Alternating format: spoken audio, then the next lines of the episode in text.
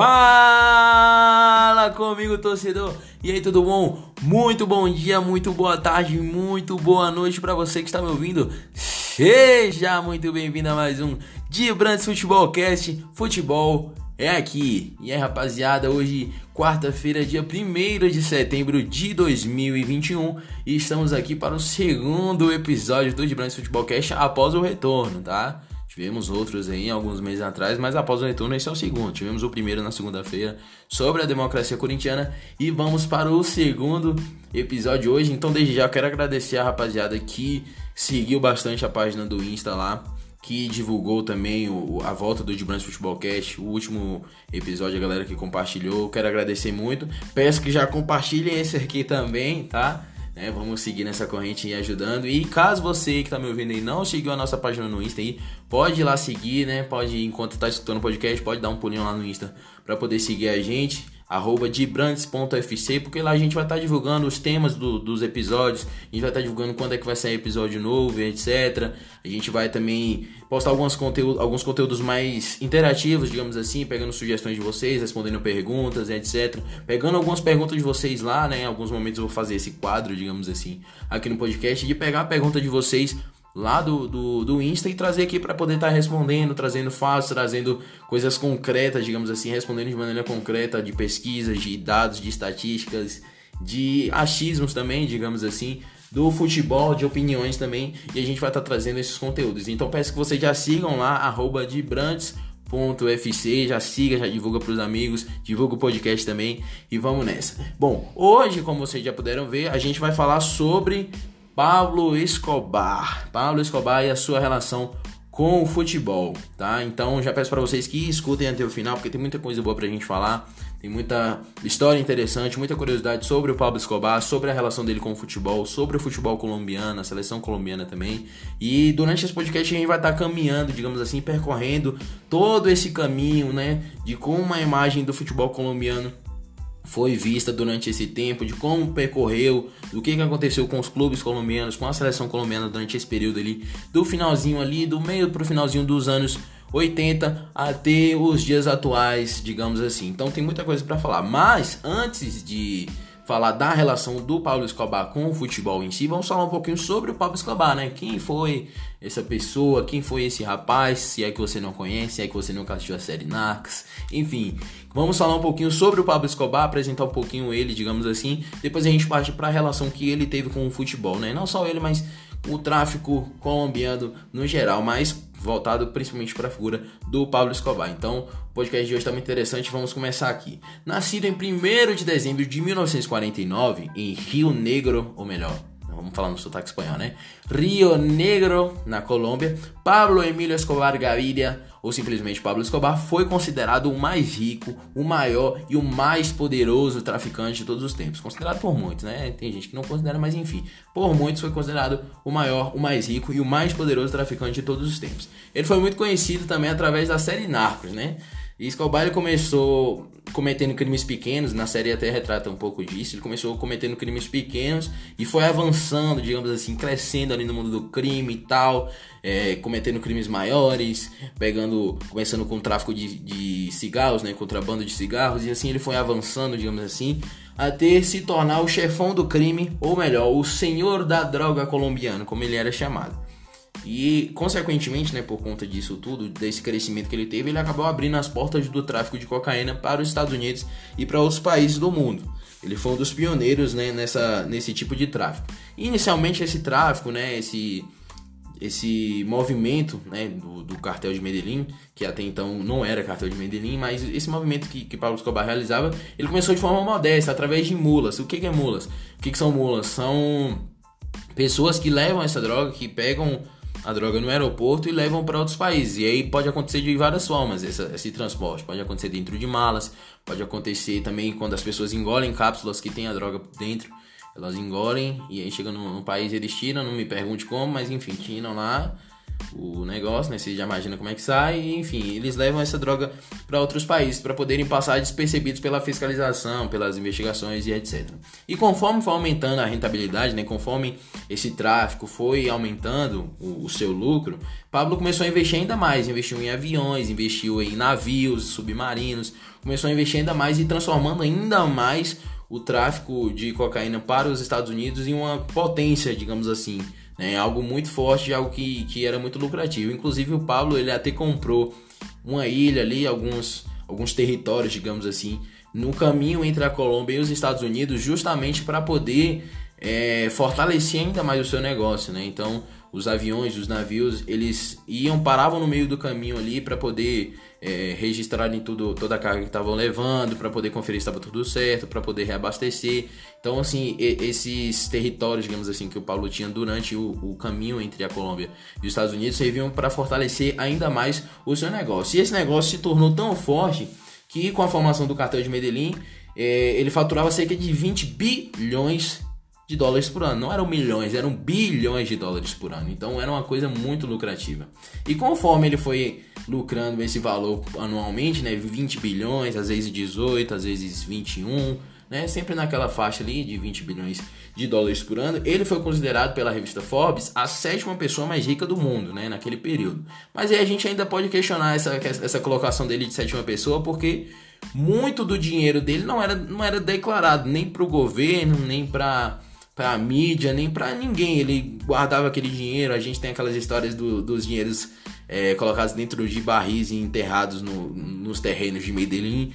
Então, assim, a gente pode até imaginar que ele, ele era muito além do, do que a sétima pessoa mais rica do mundo, né? Ele poderia ser até mais, a, sei lá, a sexta, a quinta, a quarta, não sei, mas a questão é que muito do dinheiro dele não era declarado, então pode ser que ele fosse ainda mais rico do que era pensado. Enfim, Pablo, apesar dessa riqueza e etc., ele tinha uma, uma espécie de, entre aspas, síndrome de Robin Hood. Ele queria ser considerado o herói dos pobres e tal. O que não dá para ser negado, pelo menos na visão de muitas pessoas da época, né, que viviam em Medellín na época e tal. Até porque Pablo ele distribuía dinheiro nas periferias de Medellín, reformava bairros, reformava campos, reformava parquinhos. Então, assim, ele sempre esteve muito presente na comunidade, ele ajudava as pessoas doentes a terem acesso a um, a um, um plano de saúde melhor, distribuir cestas básicas e etc. Então, ele sempre teve essa visão de, de cuidar bem dos pobres, de, de ter o povo ao seu lado. Muita gente sabe também que era uma estratégia, né? Ele fazia isso para ter o povo ao seu lado, jogar o povo contra o governo, jogar o povo contra a polícia e trazer o povo pro lado dele, o que ajudava muito ele a fazer as suas operações ali no, no, na periferia da Colômbia, ali de Medellín e etc. E isso fez também, nessa né, vontade de ser o herói do povo, o representante do povo, fez com que ele entrasse na política, ou pelo menos tentasse.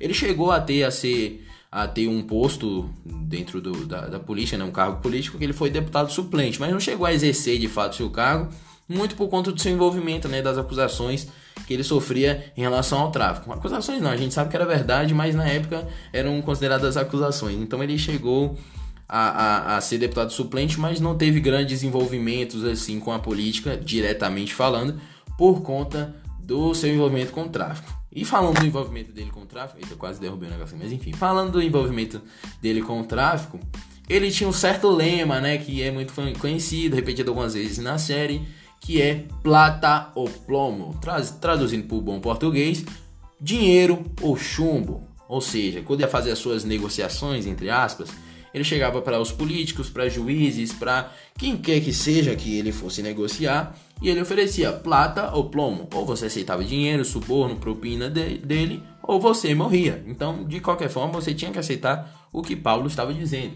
Se você não aceitasse o dinheiro, se você não aceitasse uma colaboração, você morria. E nessa brincadeira, digamos assim, foram cerca de 6 mil mortes na conta do cartel de Medellín, consequentemente na conta de Pablo Escobar. E aí, desses 6 mil mortos, a gente pode colocar né, todo tipo, entre aspas, todo tipo de gente, né? Tinha desde civis, entre aspas, né, de pessoas envolvidas com tráfico, até inocentes também, até é, juízes, parlamentares, políticos, é, policiais, militares, candidatos à presidência, etc. Então foram muitas pessoas que morreram nas mãos, entre aspas, de Pablo Escobar e do cartel de Medellín. Mas enfim, voltando a falar um pouquinho da série ali, uma coisa que a série retrata pouquíssimo é a relação que Pablo tinha com o futebol, que era uma das suas paixões, né? Além do poder, do tráfico, do dinheiro, da sua família e tal, uma das paixões de Pablo Escobar era o futebol. E isso fez com que ele, obviamente, buscasse um envolvimento também no futebol. E é aí que a gente entra na relação que ele teve com o futebol no geral. Ele era praticamente dono, praticamente dono assim, não oficialmente, porque ele nunca chegou a exercer nenhum cargo oficial dentro de algum clube ou ser patrocinador oficial de algum clube, mas ele era praticamente dono de três times na Colômbia: o Atlético Nacional de Medellín, o Independiente de Medellín e o Envigado. Três clubes ali, basicamente da mesma região ali, próximos a Medellín, etc. Ele era praticamente dono desses três clubes. Né? E é válido lembrar também que não eram só esses três clubes que tinham envolvimento com tráfico, né? Outros clubes tinham envolvimento também com narcotráfico, mas é, relacionados a outros cartéis, relacionados a outros traficantes e tal. Por exemplo, é, outros clubes que foram envolvidos com tráfico no período entre os anos 70, 90, 90 e pouquinho ali, foram União Madalena, que foi um dos primeiros a ter essa relação com o tráfico, inclusive teve o seu o seu clube salvo, né, a sua instituição salva da falência por conta do tráfico, que foi o, o União Madalena foi o clube que revelou o Valderrama, inclusive, né, um dos maiores ídolos da história do futebol colombiano. Também tivemos o União Santa Fé, o Milionários e o América de Cali, que era é, representante, digamos assim, do cartel de Cali, que era o principal rival do cartel de Medellín. Né? O América de Cali chegou até a três finais de Copa Libertadores, etc. Então foi um clube também muito é, muito forte, muito imponente ali naquele período, porque recebia também muito investimento do cartel, só que do cartel de Cali. Enfim, o time que o que Pablo Escobar torcia de fato era o Independente de Medellín. Porém, o clube não tinha o mesmo, o mesmo poder, a mesma competitividade do Atlético Nacional, por exemplo. Né? O Atlético que, inclusive, acabou sendo o principal beneficiado com os investimentos do, do traficante colombiano. E se tornou, inclusive, também o primeiro clube da Colômbia a vencer a Libertadores em 1990, 1989, perdão. E aí como acontecia essa participação, né? Enfim, além de bancar reforços, premiações e, e ter essa participação indireta também ali, né, com a sua influência dentro do futebol, com ameaças, suborno, etc. A, a participação do Pablo na, no futebol, ou como era conhecido na época, o narco futebol, futebol, né, como um bom colombiano falaria, é, ela se dava da seguinte forma, né? Como ele lavava esse dinheiro? Ele, entre aspas, patrocinava os clubes através de empresas de fachada e, em troca, ficava com parte da renda da bilheteria dos jogos. Ou seja, ele colocava um dinheiro sujo dentro do clube, um dinheiro que não era muito bem declarado, a gente sabe a origem desse dinheiro, e retirava um dinheiro limpo, que era o dinheiro da renda da bilheteria dos jogos. E assim ele poderia declarar esse dinheiro sem ter maiores problemas com o governo ou com. Eu não sei se na Colômbia tem Receita Federal, mas enfim, com o órgão que, que que representa uma receita federal, se fosse aqui no Brasil, enfim. E além e essa questão da participação do Pablo no, no, no, futebol, e além da paixão, e além também dessa questão da lavagem de dinheiro, dos interesses econômicos, etc. Uma coisa que entrava muito em campo, digamos assim, nesse período era a rivalidade entre cartéis. E o futebol se envolvia muito nisso, porque os clubes que representavam os cartéis eram muito fortes. Então, o, o, o, os times de futebol eram uma maneira de, de é, representar poder dos cartéis dentro de campo. Como o futebol era algo muito consumido pelo público colombiano, é, os cartéis buscavam colocar equipes cada vez mais fortes para poder se sobressair em relação às equipes que representavam cartéis rivais. E foi assim que é, tivemos grandes clássicos ali entre Independente Medellín, América de Cali, Atlético Nacional e América de Cali também, tinha o Deportivo Cali. Então tinham diversos clubes que eram representados por por cartéis, na verdade, que representavam os cartéis, que, que recebiam dinheiro desses cartéis, e que tivemos muitas, muitas, muitas partidas bem interessantes em relação a esses clubes, né? muitas disputas de título, etc. Chegou a um certo momento, por exemplo, em 1989, em que os seis principais postulantes ao título ali, dos seis principais, quatro representavam cartéis, né? quatro, quatro tinham investimentos é, ou envolvimentos do, do cartel de, de Medellín ou de Cali ou outros grupos de, de narcotraficantes. E essa rivalidade entre cartéis no futebol gerava o que? Mortes, né? Porque gerou em todos os outros âmbitos, no futebol não seria diferente. Em 1989, por exemplo, o árbitro Álvaro Ortega foi assassinado pelo cartel de Medellín após anular um gol no jogo entre Independiente Medellín e América de Cali. Ele anulou um gol lá e tal, e aí pouco tempo depois do jogo, né, alguns dias e tal, ele foi assassinado. E aí é curioso até que a manchete da época, né, algumas manchetes do jornal dizia Colômbia não tem campeão de 1989 porque cartel de Escobar matou o juiz. Era isso, era essa a manchete do, do, da época, né?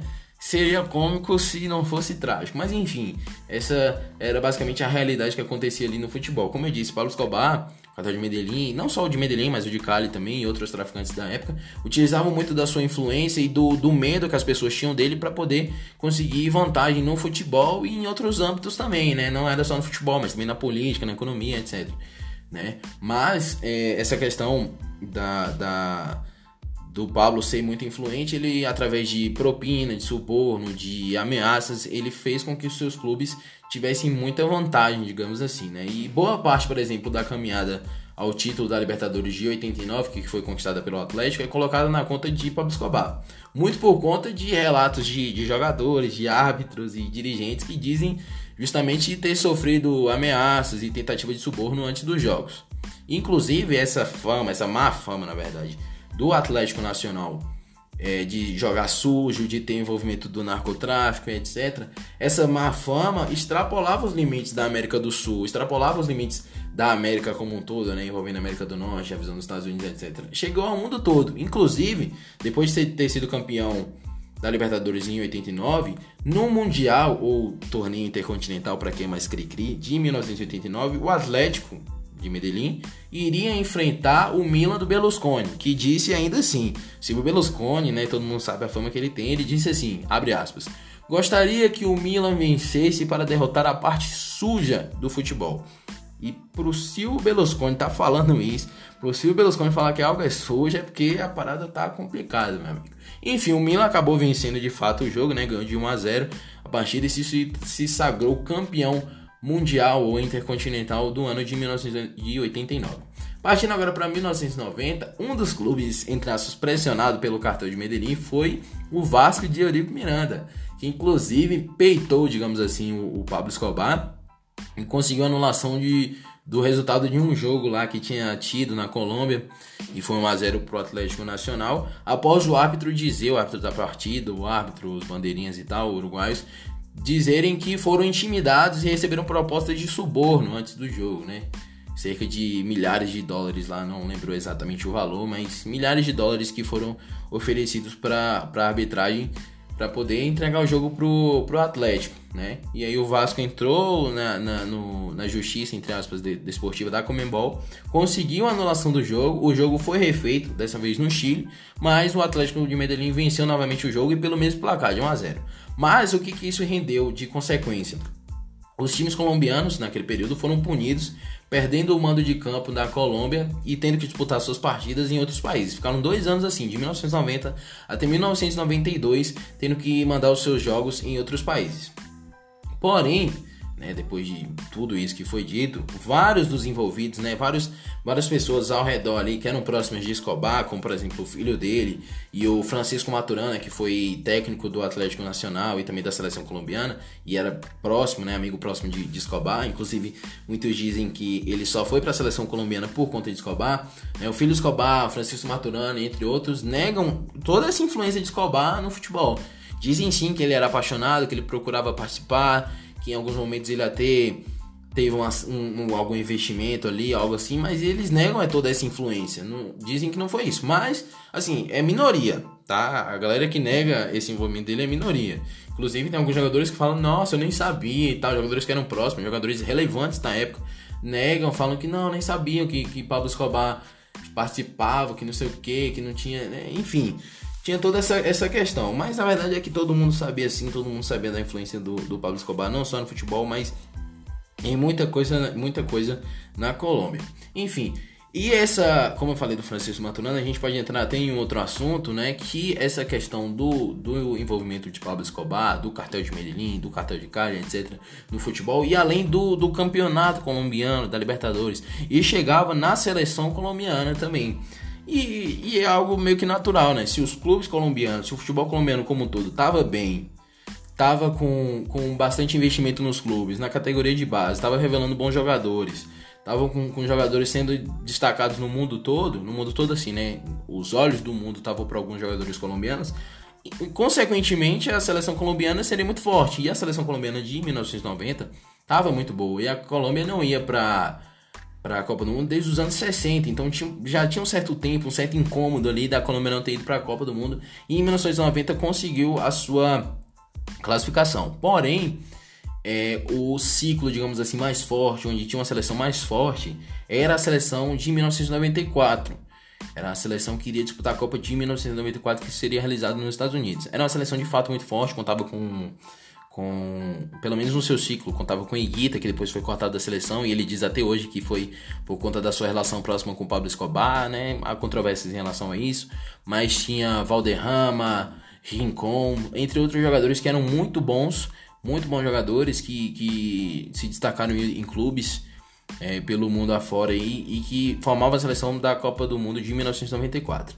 Infelizmente, infelizmente ou felizmente, enfim, não vou entrar nesse método, Pablo morre em 1993 e ele não viu essa seleção chegar à Copa do Mundo. Né? Na verdade, ele viu a classificação, que foi numa goleada ainda em cima da Argentina no ano de 1993.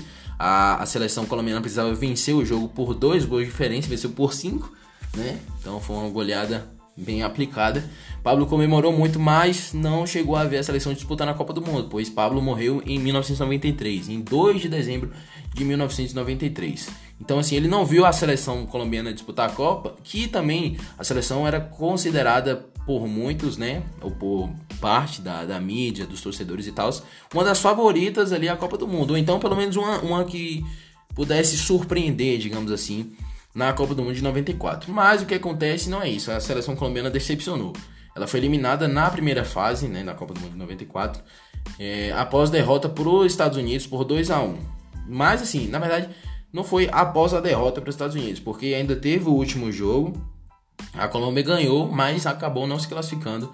Né? Foi, de, foi eliminada na fase de grupos, muito por conta desse jogo contra os Estados Unidos que perdeu por 2 a 1 E esse jogo tem um peso muito importante, digamos assim, em relação a todo o contexto que a gente está tá tratando aqui nesse podcast, porque a Copa do Mundo era disputada nos Estados Unidos, a gente já tinha uma tensão política, econômica e, e, sei lá, jurídica, digamos assim, né, em relação ao tráfico e tal, entre Colômbia e Estados Unidos, muito por, por conta do, do Pablo Escobar, dos outros cartéis, etc. Então, já tinha um peso maior em relação a isso, tinha muita questão da, das casas de apostas, tinha a questão dos cartéis envolvidos também. Então, o, a Colômbia acabou perdendo o jogo que meio que, que condenou a, a, a eliminação com um gol contra ainda do Andrés Escobar. Vale lembrar que esse Andrés Escobar não é parente do Pablo Escobar, tá? Só para deixar claro.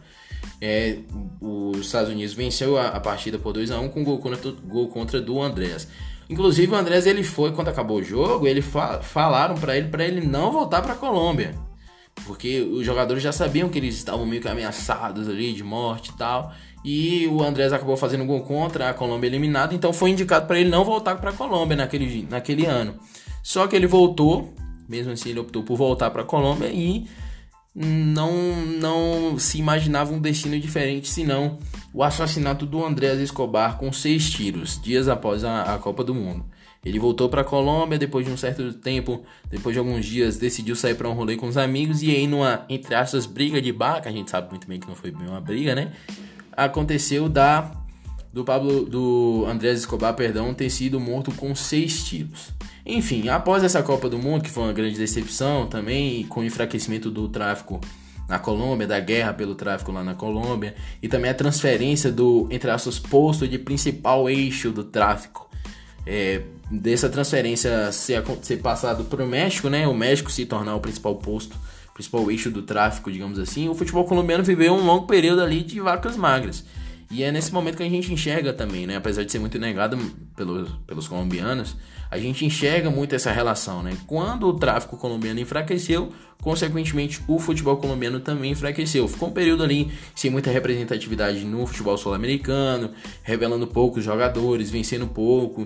Enfim, foram anos de fato de vacas magras. Até que nos últimos anos, né, digamos assim, de 2010 para cá ali, da década passada, o, o, o futebol colombiano vem, de certa forma, a sua, a sua força e dessa vez na limpa, digamos assim, né? Até agora, pelo menos, não há nenhum questionamento, nenhuma acusação, nem nada do tipo em relação ao envolvimento com tráfico ou coisas assim. E inclusive, né, em 2014 nós tivemos também a geração né, da seleção colombiana que foi considerada a mais forte, pelo menos desde 1994. Não sei se da história, mas uma das mais fortes da história e desde 1994 com certeza a mais forte. Foi comandada por Rames Rodrigues, Falcão Garcia e etc, entre outros outros jogadores muito bons daquela época. A seleção colombiana em 2014 chegou até as quartas de final, foi eliminado pelo Brasil, num jogo muito bom inclusive, né? E de pouco tempo depois tivemos o Atlético Nacional vencendo a Libertadores, geração muito boa. Tinha Borra, Berrio, Copete, entre outros jogadores que depois foram vendidos para o futebol brasileiro, foram alguns para a Europa, etc. O Atlético Nacional venceu a Copa do a Copa, então, venceu a, a Copa Libertadores da, daquele ano de 2016, inclusive eliminando São Paulo na semi. E é, meio que tentou ali reestruturar sua imagem, até porque nessa conquista né, de 2016 não houve nenhum questionamento, nem nada do tipo em relação ao envolvimento com o narcotráfico, nem nada assim. E outra coisa que colaborou muito para a recuperação da imagem do futebol colombiano né, e do Atlético Nacional também foi a relação entre Atlético Nacional, Chapecoense, Colômbia e Brasil. Né? Infelizmente, essa relação começou com uma tragédia, que foi a queda do avião da delegação da Chapecoense em novembro de 2016, né, quando a Chape viajava para disputar a final daquele ano, né, de 2016. E depois disso, o Atlético Nacional cedeu o título da Copa Sul-Americana para a Chape. Teve toda aquela questão das homenagens lá no estádio do Atlético de Medellín. Teve a questão do amistoso do, do Brasil e Colômbia. Então, isso acabou aproximando ainda mais o público brasileiro com o colombiano e tal, essa questão emotiva, ligou muito, né? Foi uma comoção muito grande, não só entre Colômbia e Brasil, mas do mundo todo, mas principalmente esses dois países que foram mais envolvidos assim. Então foi muito interessante e isso fez com que o futebol colombiano finalmente recuperasse sua imagem, né? Que era uma imagem muito arranhada. E agora recuperou e dessa vez sem nenhuma mancha nem de Pablo Escobar, nem do, do narcotráfico, nem nada do tipo. Mas enfim, é isso. Muito obrigado por ter escutado até aqui. Espero que tenham gostado. Peço que compartilhem esse podcast com quem você quer que saiba sobre Pablo Escobar, quer que saiba um pouco mais da história do futebol colombiano, dos clubes que venceram alguma coisa, dos clubes que tiveram maior representatividade no futebol colombiano nos últimos tempos, da seleção colombiana, etc. Compartilhe com seus amigos que você quer informar, um amigo que você achou acha que vai ser interessante compartilhar esse podcast com ele. Peço que sigam também a página do Dibrantes Futebolcast no Instagram, arroba dibrantes.fc. Siga lá, divulga para seus amigos também para seguir a página, como eu falei no começo. Lá a gente vai ter conteúdos interativos, vai estar divulgando também a data e o tema do, do próximo episódio, etc. Então, siga bastante lá. Espero que vocês tenham gostado. Escutem os episódios anteriores, caso não tenham escutado ainda. Estão muito interessantes também, tem temas bem legais para poderem é, serem debatidos e etc. para poder vocês escutarem também. E é isso. Muito obrigado por ter escutado até aqui e até a próxima, hein? De Brandes Futebolcast, futebol é aqui. Tchau, tchau. Valeu. Tamo junto.